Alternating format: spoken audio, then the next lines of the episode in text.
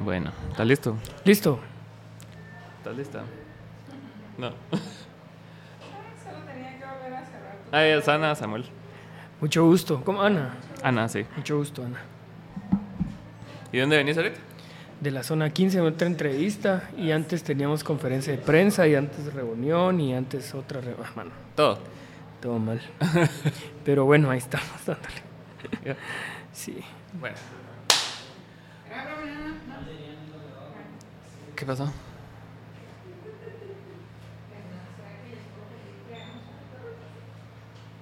Así, bien puteados. Ya, ya los puteamos. Hola, ¿qué tal? Bienvenidos a este su podcast A Bueno Te Me Cuidas. Hoy tengo a diputado Samuel Pérez. ¿Cómo estás? Bien, qué gustazo estar aquí con vos. Ya rato, ¿ah? ¿cuándo fue la primera parte? ¿El año pasado o antepasado? El año pasado, ya hace varios meses. Creo que ni estábamos en campaña. O sí, No, creo que no. no, no, ¿ah? Imagínate, ya Sí. hace rato. ¿Y cómo ha cambiado todo para vos en este último? Bueno, estoy más, más cansado. más grande. Sí. Más grande, más, más canas sí tengo, eso sí. ¿Ah, sí? Sí, sí, sí. Pero, pero bien, la verdad es que con mucho entusiasmo, con mucha emoción, eh, pero sí es desgastante la campaña. Sí, pero bien, la verdad es que bien, bastante. A la grande es que sí, me imagino que ha de ser bastante trabajo de por sí, porque primero estuviste trabajando en tu campaña. Ajá. Va, y ahora están trabajando así con la de Bernardo. Sí. Y aparte están recibiendo ataques y todo el rollo. ¿va? Es que sí, si fuera una campaña normal te diría, bueno, pues más o menos la va uno llevando y puedes descansar un día a la semana y programas ese tipo de cosas, pero ahorita no podés, todos los días nos levantamos tempranísimo para ver que todo esté en orden. Te llaman, qué sé yo, a las 11 de la noche y te dicen, mano, parece que mañana quieren, qué sé yo, levantarte el antejo, cualquier cosa, man. Entonces estás siempre en alerta y eso, pues ellos lo que intentan es desviar la Esa atención, estrategia, ¿no? claro, para Ajá. que no te enfoques en la campaña, pero no lo están logrando. Y sí, sí se nota así como algo. Ayer estuve en, en, en la, en lo del plan de gobierno de ellos. Ah, Ajá, gran. ¿Fuiste? fui, fui Mano. porque quería, quería ver cómo ¿Sí? era la Mara y todavía logré, logré entrevistar a Ronald Arango, ajá, a quién más, a Carlos Hoffman ajá. y habían otros personajes ahí, Carlos Sandoval y Marita. Ah, no, eran puros corruptazos, mano. Ajá. Entonces, la cosa de que va- vas viendo como la, la temperatura del lugar y cómo y qué tipo de gente hay y sí, Sí. y sí llama mucho la atención que es así se respira un clima bien extraño en esos eventos. Mm. o sea, sí no sabes no sabes determinar bien, o sea, si están seguros que van a ganar o no, pero igual tienen formas de de generar sus ingresos ilícitos, ¿va? Porque igual tienen un chingo en el Congreso, Claro, mano, claro. Entonces, Sí, bien. Yo, yo lo he visto, por ejemplo, en algunos videos que hacen, por ejemplo, mitines de campaña ellos. Ujú. Mano, es gente que le pagan prácticamente y les están ahí, el alcalde está llevándolos y les dan cosas, les dan comida. Y ves los nuestros y la verdad es que podemos anunciar un día antes que llegamos y se está llenando. ¿Y crees plazas. que estas campañas negras les han favorecido a ustedes hasta cierto punto? Pues hasta cierto Más allá del punto. desgaste, ¿va? Pues sí hay un desgaste, ¿verdad? Pero yo creo que es más como. Es bien evidente que es una medida ya desesperada, ya desde el miedo. Y que dicen, chicas, si no les podemos ganar aquí, tumbándonos la democracia, presentándoles casos, pues aunque sea inventémonos mentiras, a ver quién nos cree, pero, mano, ya nadie les cree a los corruptos, creo yo. ¿Y, y cuáles son tus expectativas después del 20 de agosto? O sea, porque Mm. yo, yo he escuchado y he hablado con personas que también, o sea, que ahorita lo que les están haciendo a ustedes es, si bien es bien nefasto, es el principio. Sí, sí, Entonces- totalmente. Pues la verdad es que después del 20 de agosto yo estoy bastante esperanzado que podamos ganar bien. Ajá. Este, y después del 20 lo que va a pasar es que van a intensificar los ataques. ¿Sí. Y probablemente en contra del partido, en contra mía, en contra de gente en el Congreso, cosas así. Obviamente van a intentar atacar a Bernardo, pero yo creo que él va a estar mucho más blindado. Sí, seguro. O a Karin, ¿verdad? Pero en todo caso, pues prepararnos para que esto no termine rápido. Para lo peor, ¿va? sí, totalmente, mano. Pero estamos preparados ya desde qué ratos. La vez pasada, yo no sé si te conté, te conté, pero hace cuatro años a mí igual me denunciaron por cualquier cosa. Hace cuatro años en la campaña. eh, desestimaron todas las denuncias porque eran mentiras. ¿va? Claro, claro. ¿Y cuál, ¿Y cuál crees que es el, el propósito o siempre se juega sucio así? O sea, ¿o crees que sí está bien focalizado Ah, en... Sí, totalmente. Yo, la verdad es que lo podemos ver en otras elecciones, ¿va? No es la primera vez que Sandra Torres pasa segunda vuelta. No. Pasa, pasó con Jimmy Morales y pues todo tranquilo. Pasó con Yamate y pues todo tranquilo. Pero ahora pasamos con nosotros contra ella y pone a temblar a todo el mundo. Sí. Y se ponen ahí muy eh, a atacarnos, a inventarnos casos, a ese tipo de cosas, ¿va? Entonces yo creo que sí es bastante obvio para todo el mundo que pues sí tienen mucho miedo de perder este sistema que los ha mantenido a ellos. Es que sí es, sí es bien notorio. O sea, y, y a- aparte con lo que mencionas, pues, o sea, porque antes era así como pasaba segunda vuelta y, y siempre ya sabías que la expectativa era de a perder. Creo que la Ajá. única que no pasaba es en la que no participó en 2012, Exacto, ¿va? sí, Ajá. sí, cabal. Y en todas las demás era la expectativa de siempre quedar al otro por miedo a ella, porque ella era la comunista, ¿va? Pero Ajá. ahora ella, eh, eh, ella cambió el discurso. Y como que pasó desapercibido, o sea, no sé, no entiendo, o sea, ¿por qué, por qué crees que pasa eso? De que ponete rápido, la Mara e- es bien fácil en cambiar el discurso y, y- o sea, sin escrúpulos, sin nada, sino como que vos salgas en cuatro años y digas, no, hombre, no, es que Dios, patria y libertad. Ajá, Ajá. Sí, pues yo creo que pues es gente que más que todo ha vivido de un sistema de privilegios y de corrupción y por lo tanto tienen que defender su sistema sin importar que eso significa mentirle a la gente o, o querer convencerse de que las mentiras son ciertas, ¿va? Sí, porque pues. ni modo, porque detrás de eso está la amenaza de perder tus privilegios.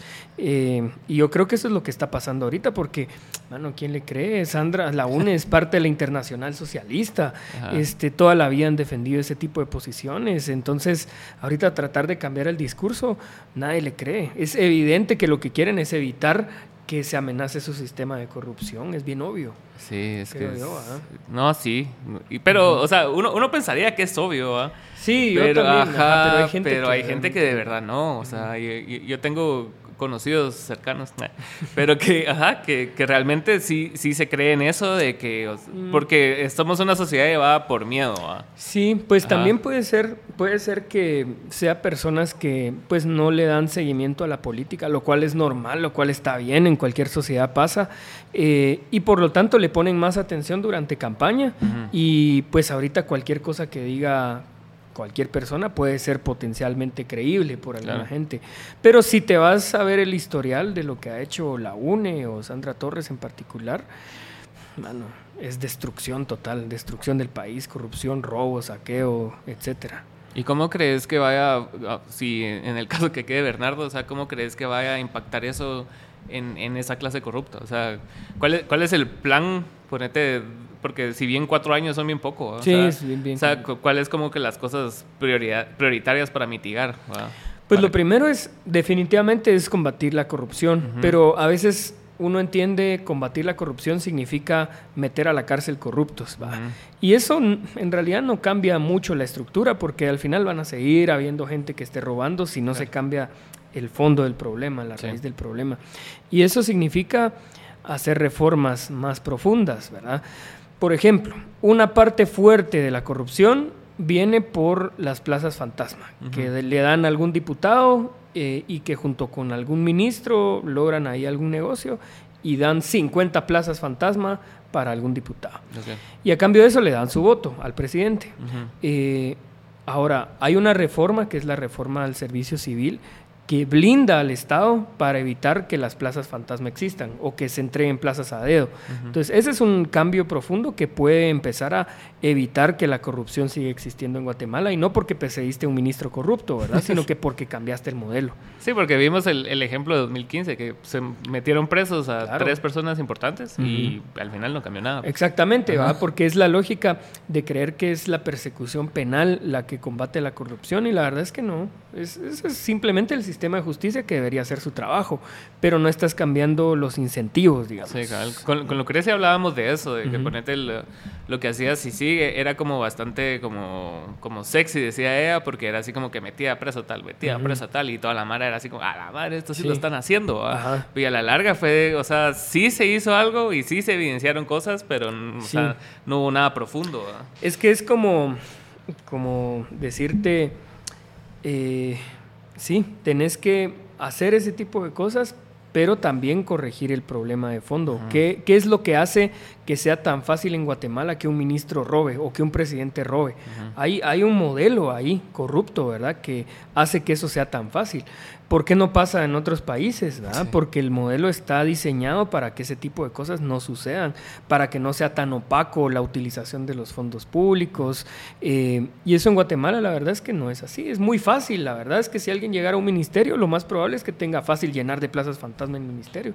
eso no debería ser así, hay que cambiarlo. Sí, es, bien complicado en ese sentido. El otro día estaba viendo un video y hablaba acerca de las diferencias entre entre China y Estados Unidos. Y, si bien Estados Unidos tiene una democracia, va que tiene dos partidos y de repente queda uno, de repente queda otro, el, cambio de políticas públicas es nulo. Sí, siempre hay En cambio China, que tiene solo un partido, hay constantes cambios en, las políticas públicas. Entonces, que, realmente es una democracia en ese sentido.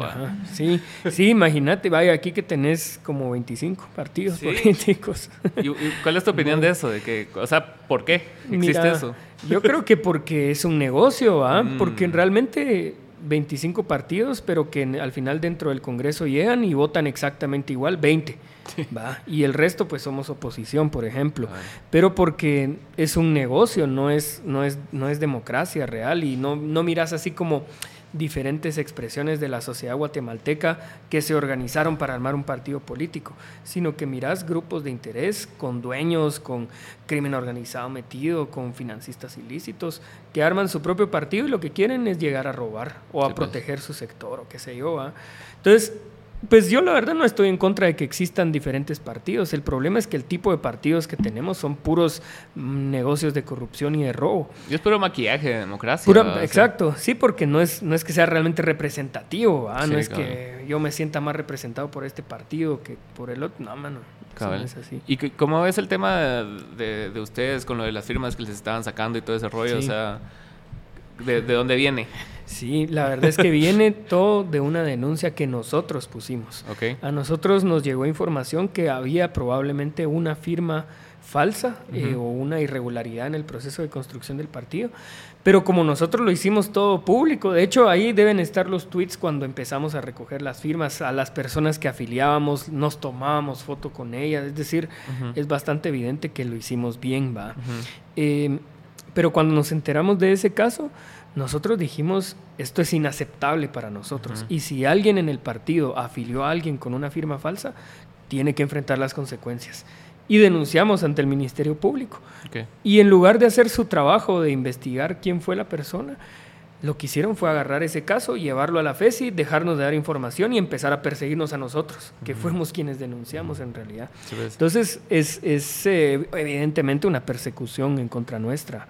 ¿Verdad? Para intentar desgastarnos, para intentar meternos miedo, para distraernos de la campaña, eh, para tratar de meternos a la cárcel o exiliarnos, eh, pero no les va a funcionar. ¿Y, si sintieron en algún momento así miedo o incomodidad o algo así? Que vos pues, dijiste, ah, viendo la situación, no tanto porque lo lleven por medios legales, sino que porque sabes que les vale madre eso. Entonces es así como que, bueno, se pueden sacar una cosa que tal vez Mira, mano, es bien frustrante, la verdad, te digo, porque pues uno sabe cómo funciona el sistema de justicia, pero lo ves así paralelo, ¿va? Ah. Pero cuando te están investigando y recusaste al juez y ya no puede meterse en tu caso, pero de todas formas sigue levantando órdenes de aprehensión y van a allanar la sede del partido y resulta que al otro día te quieren levantar ante juicio, es bastante frustrante, ¿verdad? Es molesto.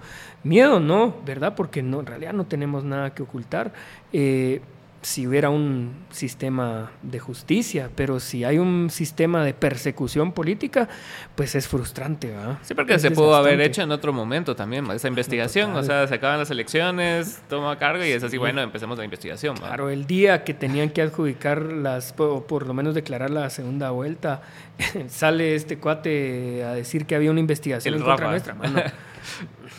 es obvio, ¿verdad? Sí, sí, y y por muy, por muy bebé que parezca, o sea, yo, yo, siento que ha sido solo como para evidenciarse más en que están perdiendo algo al tener a, a un partido incómodo como ustedes, porque yo siento Y, lo- y lo estoy corroborando últimamente porque he estado leyendo artículos viejos, ponete artículos de enero, artículos de marzo, y ustedes no figuraban en nada, man. O sea, era así, la conversación giraba en torno a Suri, Sí. Mulet, hasta Conde, Sí. y Semilla no existía en la conversación, y fue durante el proceso electoral, y como que fueron cayendo también candidatos y todo. Entonces, fue, ahorita ya la preocupación es real porque ellos no lo veían venir, va. No, de acuerdo. Sí, porque si nos hubieran visto venir con la fuerza que ahorita hemos logrado eh, tener con el apoyo de la gente, nos hubieran cancelado. De hecho, eso nos hicieron la vez pasada.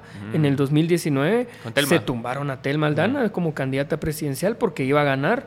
Este, pero ahorita que no veían venir a Bernardo y sí veían a otros candidatos, se tumbaron al resto. Sí. Pero nosotros no nos veían venir. ¿Y, y crees que la caída así como de alguien como Carlos Pineda fue, fue vital para la votación al final? Pues la de Carlos Pineda, la de Telma Cabrera, la de un montón de Telma gente, Cabrera ¿verdad? Porque yo creo que sí había la de Roberto Arzú incluso, ¿verdad?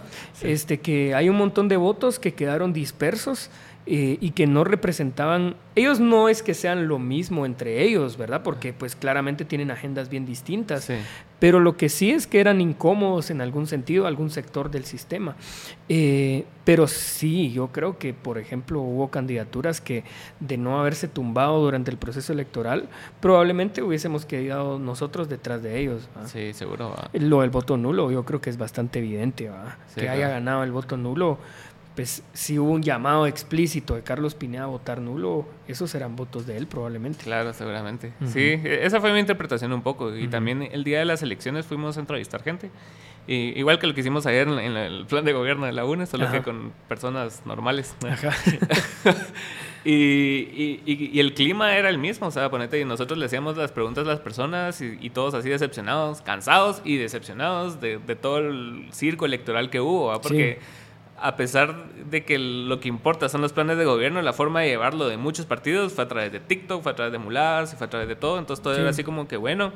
Yo voté y espero que haya votado por el mejor. Y yo le preguntaba, ¿pero eh, crees que va a pasar a segunda vuelta tu candidato? No, pero por lo menos tomé la decisión de votar por alguien. ¿va? Claro, es que eso nos ayudó un montón.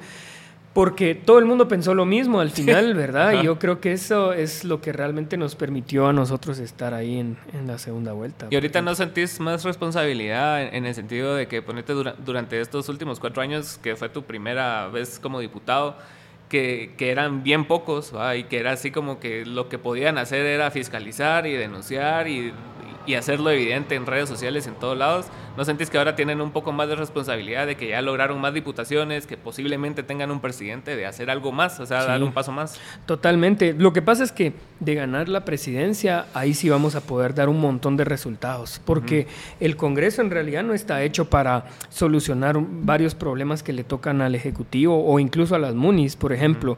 El Congreso no le toca eh, mejorar la condición de las escuelas, por ejemplo, o, o mantener abastecidos los hospitales.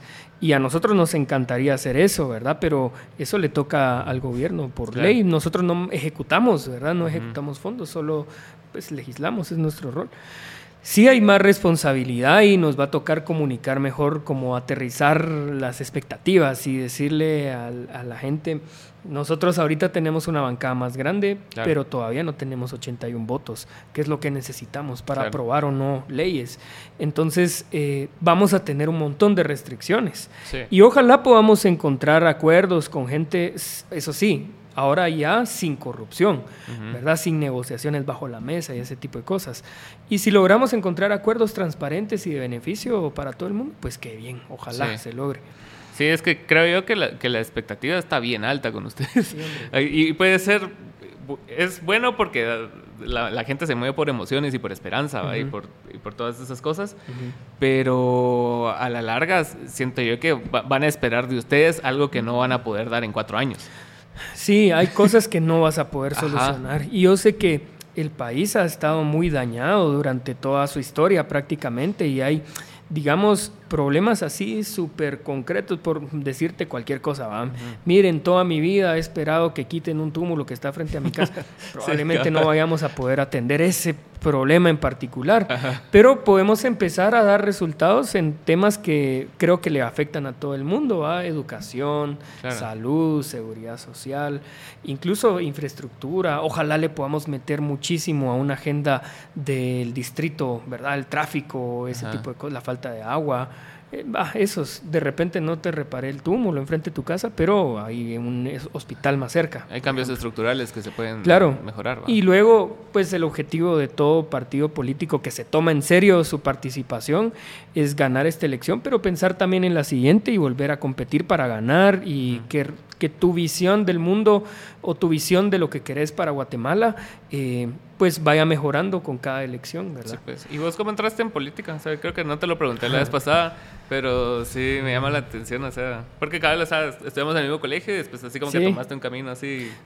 Pues la verdad es que fue bien, fue bien atípico para Ajá. mí porque yo estaba en la universidad y eh, un amigo me contó que habían asociaciones estudiantiles eh, y me llamó la atención. eh, por cierto que yo estaba estudiando ingeniería, becado en la Landívar Ok. y tenía otra, otra visión para mi vida. Sí, claro. Pero ¿Qué querías ser? después, Así. ingeniero, mano, y tener que- dedicarme al sector privado y Ok, qué sé ok. yo.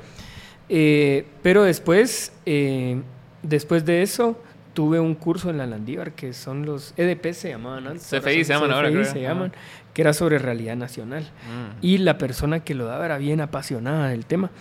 Y me, me llamó la atención, ¿verdad? Porque yo dije, bueno, sí, el país sí tiene un montón de problemas, pero además tiene culpables de esos problemas y esos culpables son políticos, ¿verdad? Que toman malas decisiones y que benefician un grupito y dejan muy mal al resto de la gente. Claro. Entonces me llamó la atención y me cambié de carrera a economía y tenía que sacarla así rapidísimo porque la beca se terminaba en un periodo de tiempo. Ah. Entonces eh, me metí ahí y al mismo tiempo me metí a las asociaciones estudiantiles, gané la presidencia de tres asociaciones y vino un movimiento en contra de la corrupción en el 2015, te recordarás vos. Em, y a partir de eso ya me metí al, al El partido. partido, a construir el partido porque no había nada, realmente Sí, había claro. una idea de lo que queríamos hacer y a mí me tocó liderar esa parte del proceso con el equipo de Semilla. Sí, porque la otra vez que hablé con Bernardo, cabal, me habló de eso, que, que empezó como un, asambleas, o no sé, eran reuniones así informales de hablemos sí. de política, ¿va? Sí, eran reuniones, mano, en realidad, de gente que se conocía de antes, eh, unas 16, 14 personas. A mí me invitaron por haber estado muy activo en las, en las calles, en las protestas en contra de la corrupción. Y me metí y, y después empezamos a tener una discusión, bueno, ¿y ahora qué hacemos? va? Ya sabemos que todo está mal, ya sabemos que hay un descontento fuerte. Eh, yo, mi, mi idea, o por lo menos con quienes yo más conversaba, hay que hacer un partido político y quitarles el poder a esta gente. Que es la única forma, ¿va? Que yo creía que era la única forma, pero por ejemplo había otro grupo dentro de Semilla en ese momento que decía no, no hay que hacer partidos, sino que hay que hacer solo comunicados y qué sé yo. En ese grupo estaba Bernardo Ah. y ahora mírate lo de candidato Ah. presidencial, ¿va? sí. ¿Y, y cómo, fueron, cómo eran tus expectativas en ese entonces? Así, ponete, porque eras mucho más joven y, y estabas con el, como el fervor del 2015, que todo Sí. el mundo andaba así como que, ah, la madre, va- vamos a cambiar el mundo. Entonces, ¿cómo eran tus expectativas en ese entonces a cuando ya llegaste al gobierno y viste así como la realidad? Pues la verdad es que siempre nos preparamos mucho para Sí. entender lo que pasaba. Sí, teníamos bien identificado. Lo que pasa es que en lo personal sí te afecta mucho, ¿verdad? Porque no es cualquier cosa que mires a otros dando la batalla a cuando vos sos el que está amenazando a Sí. un grupo poderoso y además contraataca. ¿verdad? Contraataca y vos estás bastante desarmado, ¿verdad? Porque Sí, vos tenés un micrófono, man. Ajá. No tenés jueces, no tenés magistrados, no tenés dinero, no tenés apoyo del narco, Ajá. protección de nada. Tenés un micrófono Ajá. y lo que decís y nada más. Eh, pero también eso es importante porque eh, incomoda mucho. Y cuando incomoda es porque algo estás haciendo bien y además está funcionando. Eh, entonces eso nos, nos motiva también a seguir. ¿Y vos sentís que tu mayor arma eh, ha sido denunciar y aparte ha sido que no te hagan nada, que tengas un alto perfil? O sea, Pues yo, yo creo que sí, ¿verdad? Yo creo que puede ser. Yo nunca, nunca he entendido y la verdad es que siempre estamos bajo amenaza. Sí, porque sí es bien grueso lo que decís, pues no es, no es como que digas así como que ah, hay una sospecha. No, vos decís, este es corrupto y no sé qué, y te pasa la par y también con, con, con todo lo coro. ¿verdad? Entonces sí. Sí. sí, te la estás jugando así grueso. Pero, ¿sabes que hay otra cosa que yo creo que es lo que les molesta también? Porque una cosa es denunciar Ajá. y decirles de frente corruptos o usurpadores o criminal, lo que sea, Claro. que sea cada quien. Pero por otro lado, que es lo que creo que más les molesta y más les incomoda, es que también decimos que es posible cambiar esto y que realmente hay otra alternativa de hacer las cosas, ¿verdad? Claro. Porque ellos quieren hacernos creer que solo esta es la vía, ¿verdad? Y que no hay posibilidades de arrebatarles Que el te poder. tenés que y uno ensuciar tiene para que- llegar ahí. Claro, y que tenés que ensuciarte y que tenés que hacer las cosas mal y o te adaptás o no vas a caber aquí. Claro. Pero no es cierto, nosotros demostramos que no es cierto. Y eso es lo que les molesta porque se les cae su modelo. Sí. Y yo creo que ahorita han de estar bien asustados porque los partidos de siempre nunca más van a poder utilizar esa estrategia de robarse todo lo que pudieron, tapizar el país completo de vallas publicitarias y esperar que ese es el modelo que les va a hacer ganar. Sí, porque claro. nosotros hackeamos eso. Porque, mano, nosotros no teníamos Ahí ni siquiera fiscales. en todo. sí. Claro, mano, con la mano las, los hacíamos, con voluntarios que nos íbamos a medianoche a poner nuestra publicidad, la poca que teníamos, y aún así logramos pasar a segunda vuelta. Es que sí fue, o sea, sí, sí se siente un poco más orgánico y, y- y no necesariamente porque yo, o sea, yo, yo sea parte de- de- del movimiento ni nada, sino que yo lo veo de lejos y, y trato de ser parcial también, ¿va? Sí, sí, porque, claro. porque siento yo que alrededor de ustedes también hay como una, una nube como de fans, ¿va? Ajá, que, que también hasta cierto punto pierden objetividad, ¿va? Porque es así como que ven tanto la esperanza en ustedes que lo sienten así como, a la madre, estos son mi Taylor Swift, ¿va? así y, y los voy a corear todo el tiempo. Sí. Y, y siento yo que también en un ejercicio democrático, y sé que vos lo entendés, o sea, se, se necesita así, va. Samuel es bueno en estas cosas, pero le falta desarrollarse Claro. en esta y es parte fundamental de que las personas reconozcan eso. ¿Vos cómo tomás ese tipo de críticas? Mira, la verdad es que siempre hemos sido bien abiertos a las críticas y esa es a la que más atención le ponemos. Yo me estaba recordando hace poco que nosotros hemos cometido muchísimos errores y así como tenemos probablemente gente que es muy fanática nuestra, pues tenemos adversarios rudos, Sí. mano. Y cometes un error chiquitito y te lo cobran como que te hubieras robado la mitad del presupuesto nacional. Sí, ¿va? claro. Y, y pues está bien porque al final nos, nos sirven mucho los contrapesos sobre todo, porque si no, pues, pues qué cómodo, ¿verdad? Solo apoyos y qué sé yo, pero no, esto te obliga constantemente a estar pensando, pues tengo que hacer las cosas bien y lo que haga tiene un beneficio para la gente y mis decisiones no son individuales, sino que son colectivas. Eh, yo me recuerdo una vez la que más nos ha dolido, porque esa nos dolió en lo personal, ¿verdad? ¿Por qué? Fue, nosotros llegamos a una sesión en el Congreso y era el primer mes, creo yo, incluso de la bancada Semilla hace cuatro años. Y dijimos, va- quieren aprobar una ley, no sé ni cuál, una así de esas terribles, ¿va? de robo. Y nosotros vamos a salirnos del pleno porque no queremos legitimar esta discusión. Mano, nos la cobraron como que fuera, hubiera sido el error del mundo. Porque dijeron, mucha, nosotros los pusimos ahí para que vayan a dar la batalla, no para que se salgan. Y tenían razón, ¿va? Sí. Y a partir de eso ya no nos salimos del Congreso y nos quedamos ahí el tiempo que fuera necesario porque entendimos la crítica. Tenía Claro, razón la gente, ¿va? Es que sí, o sea, te, te habían dado la confianza de que vos Sí. eras el diferente y te salís, ¿verdad? Sí, pero nuestro, nuestro cálculo era otro, Sí, ¿verdad? sí, sí. Y eso es lo importante también de mantener siempre comunicación constante con la gente. Ujú. Porque dependes también del apoyo, ¿verdad? Y siempre y cuando hagas las cosas bien, ahí va a estar el apoyo. Y, y cómo como persona y pues también como partido se, se mantienen ustedes así, no, no en cámaras de eco, o sea, sí, sino que... ¿Cómo, cómo, cómo haces vos personalmente así como para no, no, no creerte el Sí. personaje Samuel, ¿va? Así, sino que tener un poco más de tierra y decir, bueno, bueno, hice bien esto, hice bien esto, pero aquí la cagué, ¿va? Pues hay, mira, hay dos cosas, ¿verdad? Lo primero es que nos sirve mucho el feedback de las redes, ¿verdad? Porque en realidad, y las redes más rudas, ¿verdad? Porque Mm. Twitter, por ejemplo, nos sirve mucho. Esa es extremadamente radical, extremadamente violenta esa red Sí. social, pero es la que nos sirve para, pues obviamente ahí discernir un poquito mejor Claro. y decir, bueno, este tipo nos odia, pero lo que dijo de repente tiene razón. Claro. Entonces lo tratamos de analizar así. Eh, y de ahí, la verdad es que el equipo de Semilla en general, las personas que vamos al Congreso, quienes estamos en el Comité Ejecutivo Nacional, todo es gente bien crítica. Claro. No es gente así que te dice como, Ay, muy bien. Ajá, Ajá. te dice, mano, vos sos lo mejor que hay en el mundo y, y seguí haciendo lo que haces y no importa qué hagas. No, ah, Sí, sino que todo el tiempo estás pues, teniendo retroalimentación y análisis y qué sé yo. Sí, porque yo siento que en ese, en ese sentido es complicado mantener la salud de un partido porque cada quien es bien distinto. O sea, vos sos bien diferente a Román, Román a Claro. Lucrecia, Lucrecia a Bernardo. Entonces mantener como que si- sin perder el norte de, de a dónde van todos, Sí. se- es muy fácil perderse como adentro de como el ego y cosas así, ¿va? Ah, sí, eso sí es importante gestionarlo porque hay mucha gente que lo que pasa es que llega simplemente por la exposición, ¿verdad? Y la verdad es que nunca hay que entrar por exposición. ¿Y ¿Cómo ves ese tipo de actores? O sea, ¿qué, qué- qué Mira, opinión es- te merecen? Es complicado, es complicado porque eh, no sos un artista, mano. Sos, Sí, claro. sos un político y eso te implica tomar decisiones que no te afectan a vos, sino que le afecta a toda la gente. Claro. Entonces hay que estar bien conscientes de eso todo el tiempo. Y yo estoy confiado que el equipo de Semilla va con esa mentalidad, pero si no, de todas formas, si alguien se empieza a desviar, el resto se lo va a hacer saber. Seguro. Definitivamente. ¿Y vos cómo ves tu, cómo gestionas vos eso? O sea, lo, lo del Leo y toda esa notoriedad que has tenido. Porque ha, ha crecido mucho de hace cuatro años para acá. Tu notoriedad fue para arriba, pues. Pues la verdad es que yo mantengo una vida bien cotidiana, Sí. bien aterrizada, no.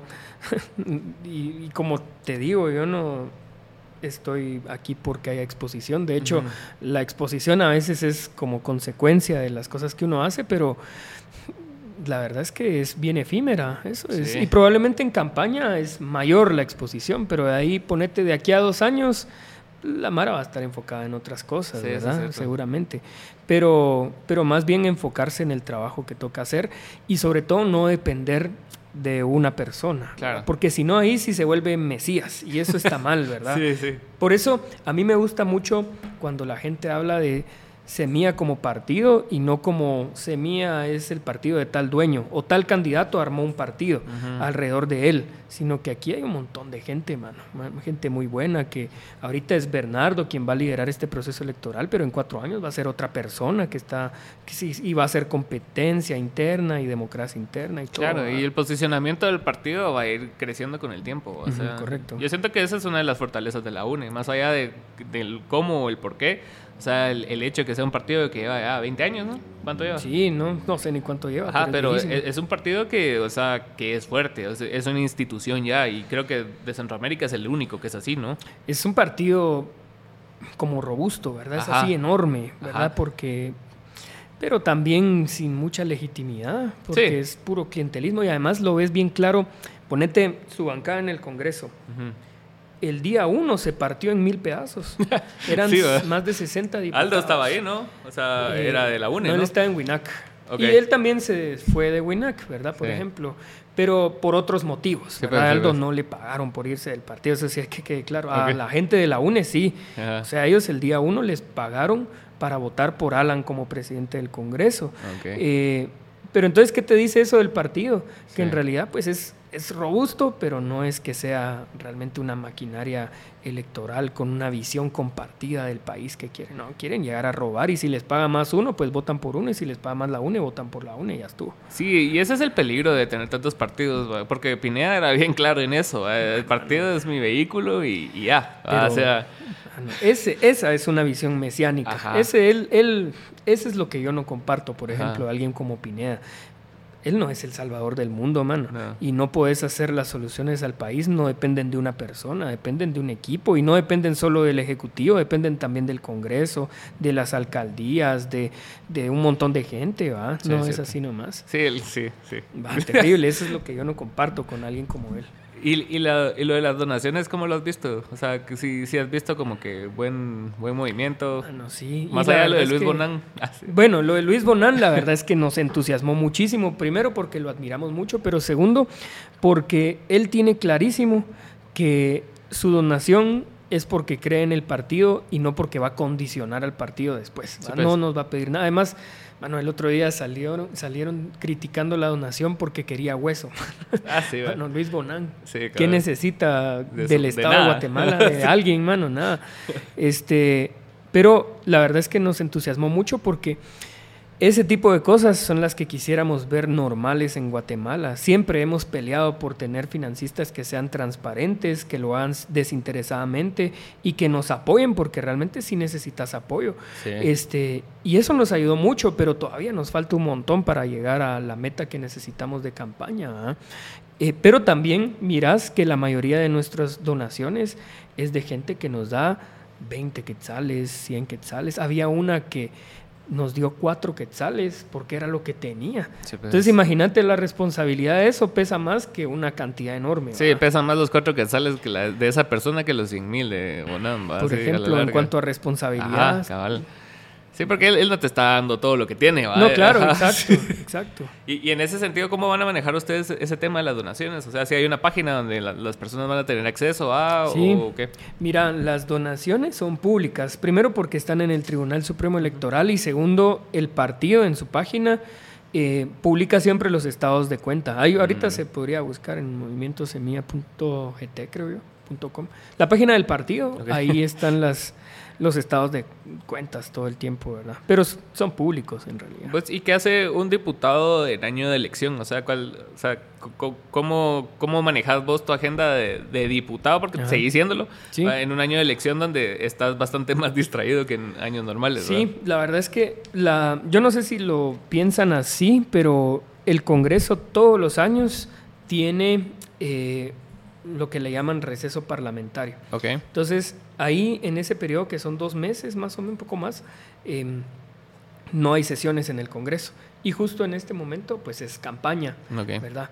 Eso, digamos, tiene una lógica histórica, ¿verdad? Y es que para evitar como que el Congreso tome más protagonismo que la presidencia o ocupe más poder, se le meten este tipo de recesos parlamentarios. Esa es una lógica más de construcción de democracias y repúblicas. Pero. Bah, X. La cosa es que eh, en este momento no tuvimos sesiones plenarias más que un par. Y cuando convocaron, ahí estábamos. Pues- llegábamos, pero nadie llegaba a las sesiones, no había quórum. Nosotros sí llegábamos hasta 15 minutos que duraba la sesión hasta que la tumbaban porque no había quórum. Claro. Entonces, pues siempre nos mantenemos trabajando, pero no hay mucho movimiento ahorita en el Congreso. Sí, es que como que surgen las dudas en, en, en- en la población. Sí, no, yo sé, yo lo tengo claro, pero sí, de hecho hasta mejor publicamos la foto, aquí estamos y no vinieron ellos para que sepan que estamos trabajando también. Y, y- y en eso que no vinieron ellos, ¿cómo viste el debate? El no debate ayer. Mano, no. Que, pues la verdad es que sí es como una expresión de miedo bien profundo de Sandra. Sandra es malísima para los debates, sí, ¿no? pero cuando vas perdiendo tienes que jugártelas, ¿verdad? Pero yo creo que simplemente ya casi que está aceptando la derrota. Para mí eso fue lo que hizo, eh, no asistir al debate. Dijo, bueno, ¿saben qué? Sí, tienen razón, ya perdí. Es que, Eh, es que en, los debates no puedes salir con la retórica que salís en un meeting de gente pagada. O sea, no, no puedes decir así, no, es que Dios y la familia, y bla, bla, bla, bla, bla, bla. No.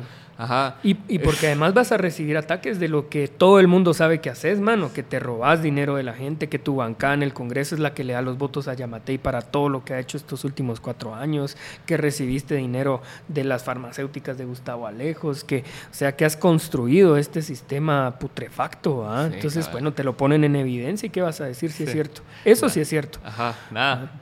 Sí, ayer salió diciendo de que era... De que ella sí nació en Guatemala. ¿va? Ajá. Con, con eso empezó. Con eso empezó. Pues, yo creo que nació en Belice, de hecho, fíjate. Solo ¿Ah, sí? para que sí, eso es- ahí se pueden revisar. Yo creo que es de Belice. Ahí, Pero bueno, Googleenlo. ¿va?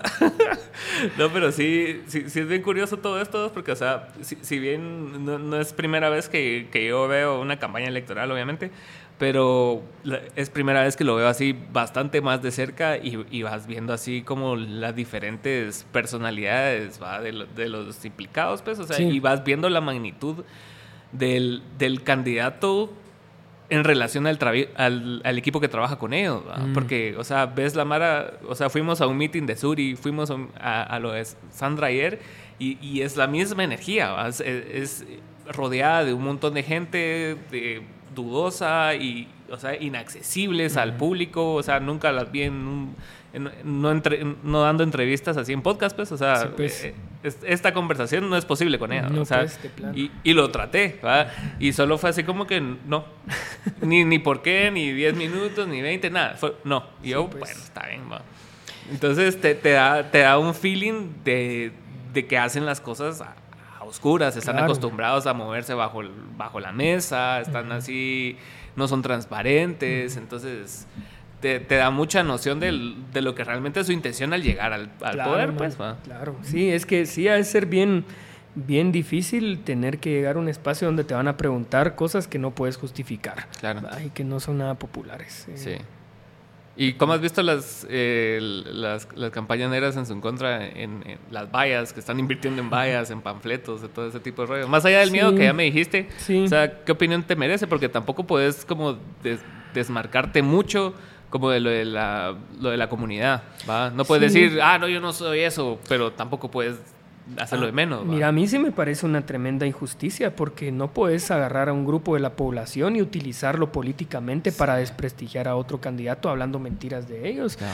Y eso es una de las cosas que nosotros sí queremos combatir y es la discriminación, la utilización de la gente para este tipo de fines que además son bien perversos, ¿va? Sí. Este, pero lo otro es que yo sí creo que, o sea, no es solo una expresión de miedo, sino que nadie le cree.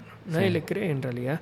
Este, entonces, y lo que nosotros sí vamos a hacer es ir a combatir la corrupción, que eso sí es lo que precisamente le da mucho temor, porque su modelo se acabó, su negocio, ¿va? Eh, ya para siempre.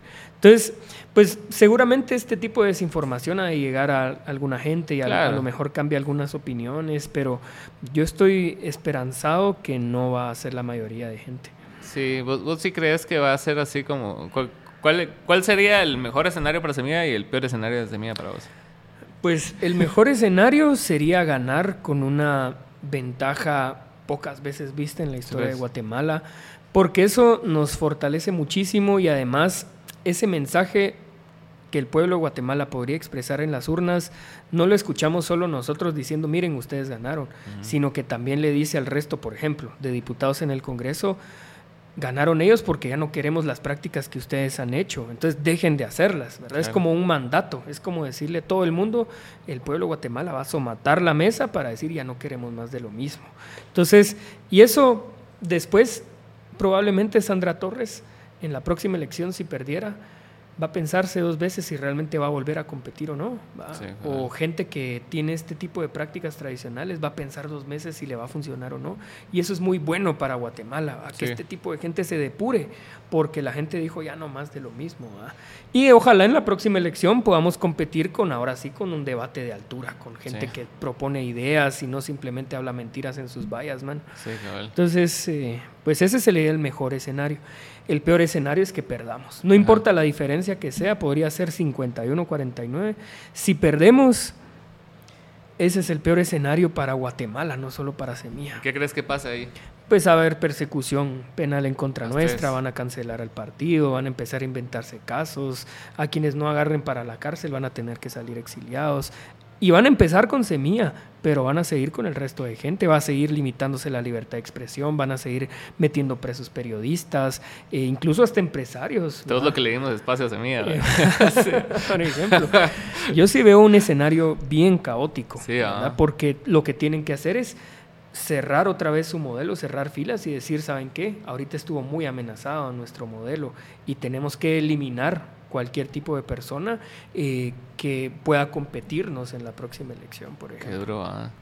Sí, con, Sí nos estamos jugando mucho. sí, con Haroldo estábamos hablando de eso, de que lo tuve Haroldo Sánchez. Ajá. En, en conversación. Ah, sí, vi que estuviste en entrevista con Arola. Ajá, y la cosa es de que me dijo eso, de que desde el, desde el 86 no había persecución política Imagínate. por, liber- por libertad de expresión y por agentes incómodos al gobierno, pues, o sea, pasamos 36 años sin, Bueno, sin eso, mano. y- Claro. Y es bien duro porque, ponete, a mí nunca me había tocado decirle a colegas, miren, mejor si se van de Guatemala porque aquí no tenemos condiciones en este momento para poderles garantizar un proceso eh, digamos, penal justo. Claro. Entonces es muy, es muy duro en la parte humana, pero todo el mundo está consciente que esta es una batalla en la que vamos a salir bien librados. Sí, es que es que no hay otra, ¿va? O sea, o sea, si, si lo, si lo han logrado como mantener un sistema así de cooptado y corrupto con, con personas que no son directamente afines al partido, digamos, a Yamatei tal vez Sí. era lo más cercano, pero con Sandra es como ya, ya, ya la última evolución, ¿va? O sea, ya tuviste a Jimmy, a Yamatei, ahora tenés así ya Sí. lo más grande que puede haber, ¿va? Sí, Sandra sería lo peor de lo peor. ¿verdad? Eso sí sería terrible, mano. Terrible de una vez. Es que sí, Sí. es bien- ¿Y, y vos cómo ves e- eso? Porque siempre, siempre pasan cosas como, como la que está pasando ahorita, por ahí en, el- en el 2015, haciendo un poco la similitud. O Sí. sea, como que siempre, siempre hay intereses de la población que se alinean a los intereses políticos y es cuando las cosas funcionan, ¿va? Ujú. Entonces, en este sentido, la- el, el peligro de la democracia está, está viéndose materializado en ustedes. Ujú, sí. ¿Va? Entonces, ustedes, naturalmente, para las personas que luchan por la democracia, son el símbolo de la democracia, ¿va? Sí. Entonces, ¿cómo sentís ese, esa responsabilidad y, y también el temor de, no temor, pues, pero también el riesgo de, de que ustedes lo instrumentalicen así, ¿va? Ya, pues la verdad es que siempre hemos tenido los pies sobre la tierra y eso es lo que recordamos constantemente porque sí hay gente que salía, por ejemplo, a las calles porque le entusiasmaba Semilla como partido político, lo que proponemos o las figuras les significan algo a la gente, pero hay una buena parte de la población que salió porque su democracia estaba en juego. Sí, claro. Y bueno, hay un partido que está siendo amenazado, pero más allá de eso, el voto de la gente y la voluntad popular estaba siendo amenazada Claro. sin ninguna justificación. Sí. Y, yo, y la verdad estamos bien conscientes de eso, ¿verdad? Nosotros vimos expresiones de manifestaciones en las calles, nosotros no convocamos a ninguna. Esas son expresiones orgánicas del pueblo de Guatemala defendiendo su voto, su voluntad, su democracia. Sí, porque les están culpando un cacho de eso, ¿no? O alguien sacó algo hablando de eso, ¿no? Sí, hay, hay mucha gente que dice que hasta Carlos Pineda dijo que habíamos pagado a gente para que saliera a manifestar, mano. Teníamos 500 fiscales en todo el país, no tenemos dinero para eso, ¿me entendés? Y además no es algo que hacemos y una lectura bien pobre porque la gente sí está sintiéndose agraviada, creo yo. Sí, pero porque- ¿qué puedes esperar de alguien que no reconoce la desnutrición? Va, O Va, sea, por ajá, ejemplo. sí, También sí. va. Sí, no puedes esperar mucho. Sí. Pero en ese sentido sí, o sea, me parece bien curioso porque, o sea, acá, ponete, yo subo un video hablando de, no sé, de, de Méndez Ruiz, ¿va? Ajá. Y la, o de alguien corrupto. Y, y la mayoría de comentarios que llegan, ya sea o me tiran mierda o me ponen la plantita, ¿va? Entonces, o sea, ajá, está así como bien dividida la cosa, ¿va? O sea, sí, sí, o al revés, cuando yo...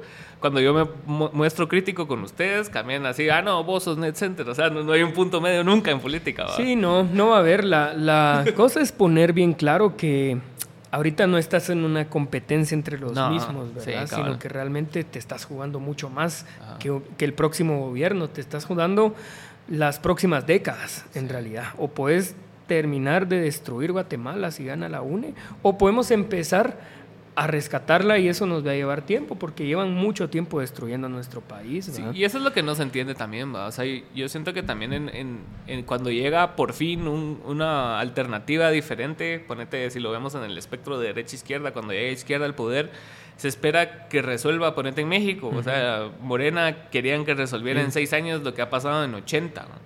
Entonces, si bien Morena no es perfecto, porque no lo es, y también salió un cacho corrupto también, pero en el, en el sentido de que, o sea, esperan mucho de algo diferente y después rápido se decepcionan de eso en lugar de decepcionarse de los 80 años en los que Claro. estuviste comiendo. Pero mierda. porque sí, pero porque así es la política y así es la sociedad, pero también es, pero también ponete Morena por da- dar ese ejemplo, ¿ah? gana como nunca ningún presidente en la historia en Latinoamérica, ganó con una mayoría así abrumadora. Sí. Va, ponete, te hubiera dicho algo si ahorita salía Morena y no tuviera ninguna posibilidad de volver a ganar, pero lo más probable es que a quien elijan como candidato presidencial el Morena sea quien vuelva a ganar, porque al final, pues sí, la figura política del presidente o los ministros, secretarios o lo que sea, a lo mejor ya están desgastadas, pero siguen sabiendo el pueblo mexicano que en Morena hay una diferencia abismal con respecto al PRI y a todos estos otros partidos corruptos que ya no quieren. Entonces siguen confiando en el proyecto. Es lo más importante, ¿verdad? Más allá de una presidencia o una figura, es hay una visión compartida de país que, que, que este proyecto político representa.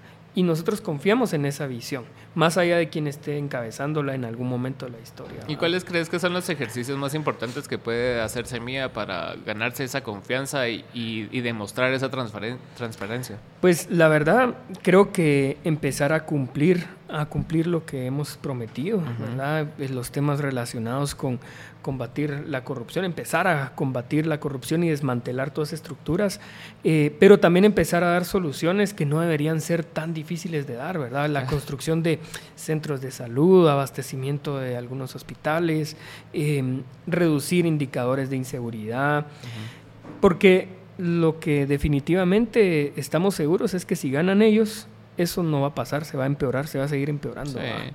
Y, eso. ¿Y cuál es tu opinión de los que han sido perseguidos políticamente, así como Telma, como las Telmas? ajá, que, o sea, ¿ustedes estarían dispuestos a, a, dar una, no sé, tregua ahí, que regresen o cómo sería el, pues, rollo ahí? Nuestro objetivo va a ser por lo menos tratar de permitir lo que le compete al Ejecutivo y lo que logremos en el Congreso, tener las garantías para que no se vea amenazada su integridad física, por ejemplo, que ahorita desde el Estado están amenazadas estas personas, ¿verdad? Eh, no, no pueden confiar en que los agentes de seguridad les van a garantizar su integridad, por ejemplo. Eso sí se puede hacer. Y luego tratar de permitir que los procesos que tienen pendientes aquí en Guatemala sean totalmente objetivos, sean independientes y no sean con el objetivo de solo pasar un trámite y meterles a la cárcel. Que eso es lo que pasaría hoy, por ejemplo. ¿ah? ¿Qué es lo que pasaría si nos persiguen a nosotros? ¿verdad? El objetivo es meternos a la cárcel. No es tener un juicio en donde podamos rendir cuentas de lo que hicimos, no, para nada. Es mm, al bote, ¿no? no sigas incomodando el sistema porque eso les espera al resto, como mandar advertencias. Es, es, una como muestra de poder, Claro. Así que ah, miren cómo traté yo a este y ustedes quieren lo mismo. No, entonces alíñense, ¿va? Ajá. Sí, es bien fuerte. y, y, me llama mucho la atención. Hay algo que hablé con, con Vida Corta Saludos ahí. que está en Texas ahorita. Ah, sí. bueno, saludos por allá. No, pero que yo compartía y que le cayó mucha mierda, por eso era su posición con respecto a la CICIG. Porque él decía, él decía algo que, que, para mí es bien coherente, es de decir, o sea, que para qué depender de entes internacionales si podemos sanear aquí todo el, sistema mm. corrupto. Ajá, entonces, eh, terminando el pensamiento, era de que él miraba más fuerte como fortalecer un MP, una Corte de Constitucionalidad, una Corte Suprema de Justicia, los demás agentes, de fortalecerlos bien para que ellos hicieran el trabajo que tenían que hacer, que era lo que hacía la CICIC, pues. Sí, pues mira, yo no es que comparta esa lectura porque no, el problema no es que sea un agente internacional. Por lo menos en mi opinión, este, el problema es que el combate a la corrupción no es persecución penal, no es lo que decíamos hace un rato, ¿verdad? No se, uno puede perseguir a alguna gente corrupta, pero eso no cambia el modelo, la estructura de corrupción de fondo. Capturas a un par y van a venir otros cinco más, y capturas esos cinco y vienen diez más, ¿verdad? Pero porque no has cambiado el modelo, los incentivos, las instituciones, las leyes, etcétera. Entonces, combatir la corrupción es más una decisión política que una decisión penal o del sistema de justicia, creo yo. Entonces, esa sería la diferencia que yo veo con esto. Y, menciono la CICIG porque es, es como que lo, añoran aquí, añoran el show, añoran el hecho de que, ah, Otto Pérez cayó, Roxana Valdetti cayó. Sí. Pero siento yo que responde también a la, a la necesidad que tenemos como país, y digo tenemos porque somos igual de guatemaltecos que los demás, pero que, que, resuelvan las cosas por nosotros. Sí, pues. Va. claro. Y, y sí, lo que también te digo es que sí hay que tener persecución penal, Obviamente que si alguien cometió un delito, pues hay que perseguirlo y que enfrente la justicia, ¿verdad? Pero eso no va a hacer que cambie todo el sistema de fondo, ¿verdad? Entonces, pues sí, es una cosa importante, pero no es lo más importante para combatir la corrupción desde mi punto de vista. ¿Y vos cómo ves el tema de, educación y de, ya adentrándonos un poco más en todo? Mira, eso yo creo que sí es prioritario y la verdad es que no son cosas difíciles de hacer. Lo que pasa es que a veces pensamos en la corrupción solo como robo de recursos públicos y obviamente esa es una buena parte. Claro. Pero la corrupción también es incompetencia y eso es la mayoría de lo que tenemos en el Estado, ¿verdad? Porque como, como consecuencia de la corrupción, el presidente, por ejemplo, decide a su ministra de Educación porque va a hacer un pago de favores a alguien. Y no porque sea la más capacitada para liderar un ministerio de educación. Eh, y por lo tanto la incompetencia evita que tengamos avances en educación porque nadie entiende ¿va? qué está pasando, por qué no estás modernizando el pensum, por qué no adaptas este, las nuevas metodologías de enseñanza aquí, eh, por qué no tenés incluso tablets, ¿verdad? Que podría ser algo fácil de hacer. No es lo más importante, pero es algo que se puede implementar, ¿va? Eh, y obviamente lo más básico que es que todos los niños tengan un pupitre en donde sentarse, ¿va? que no se les caiga el techo encima, que tengan agua, que los maestros tengan materiales, que eso es lo más básico de lo básico. ¿va? Sí, claro, o sea, si, si, como gobierno no estás dispuesto a dar lo mínimo, que necesita alguien para desarrollarse, ¿qué estás haciendo? Claro, pero ¿qué, ¿qué es lo que pasa? Como consecuencia de la corrupción, porque pusiste a un ministro alineado a tus intereses corruptos, lo que hace el ministro como prioridad es le tengo que dar al diputado el contrato de reparar los escritorios. Si no los lleva no es asunto mío, pero yo le tengo que dar el dinero. Entonces es terrible, mano. La verdad es que la corrupción va más allá de simplemente robarse el dinero, es que te roban el futuro, te roban lo demás. Es que sí, y la incompetencia es, o sea, es, inaceptable en esos niveles, porque, o sea, si, si, bien estás cumpliendo un favor que prometiste en campaña, porque te dieron 100 mil dólares, 200 mil dólares, 2 millones de dólares, y impones a alguien que no sabe nada, que solo sabe que va a recibir dinero, va y que no es una persona competente dentro del puesto, no, no va a poder tener la capacidad de desarrollar un plan competente para que las personas se desarrollen, pues. Claro, totalmente. Y eso es algo que por lo menos en Semillas sí le ponemos muchísima atención, ¿verdad? Por eso cuando presentamos el plan de gobierno, pues sabíamos que de repente eso no iba a ser lo más importante para los votos, pero sí iba a ser lo más importante si ganábamos. Eh, y eso, es, a eso le metimos mucha cabeza, por eso presentamos presupuestos para cada uno de los próximos cuatro años, sabemos para qué nos alcanza y para qué no nos alcanza, ese tipo de cosas. Hay que ser bien responsable eh, al puesto al que uno eh, aspira a ocupar, ¿verdad? Y no llegar solo porque ah, de pura suerte llegamos. Ah, y tengo 10 millones, ¿qué hago? Claro, claro. si te metiste a competir por la presidencia, está preparado para ganar. Claro. Eso es lo que eso es lo que hay que hacer. Y sentís que muchos no están preparados para nada, así ponete esa manera que siempre está de relleno, así como que no sé, no, sé mencionar a alguien específico, pero sí, sí. no, y sobre todo en el resto de partidos, ¿verdad? Porque hay muchos que llegan sin esperar ganar, pero que si ganan lo que van a ir a hacer es a robar. eso, es, lo que pasa. Ahí lo miras, es bien evidente y son descarados y todo el asunto. Sí, es bien, bien doloroso lo que pasa en, Guatemala. ¿va? Ya cinco minutos. Bueno, algo que quieras agregar vos. pues tal vez solo estar conscientes que esta no es una campaña política normal, ¿verdad? No es un partido versus otro partido, sino que realmente son dos visiones diferentes de Guatemala y dos opciones de no cambiar de gobierno, sino que cambiar la historia, ¿verdad? Cerrar el capítulo triste de la corrupción y la asfixia cotidiana que sentimos, las amenazas permanentes este, y empezar a escribir una nueva, ¿verdad? Con mucha esperanza, con posibilidades. Ya pasó una vez que fue precisamente eh, en la primavera democrática y ahorita tenemos oportunidad de volver a escribir esa y que no dure 10 años, sino que dure 100, ojalá. Sí, sí. Es que en esa también hubo bastante persecución después. Claro, ya, estabas tocando intereses de otros países. Sí, mano, todo el mundo al exilio, todo el mundo, además, baleado. qué loco. terrible. bueno, gracias por tu tiempo. Hombre, gracias a vos. Buena onda.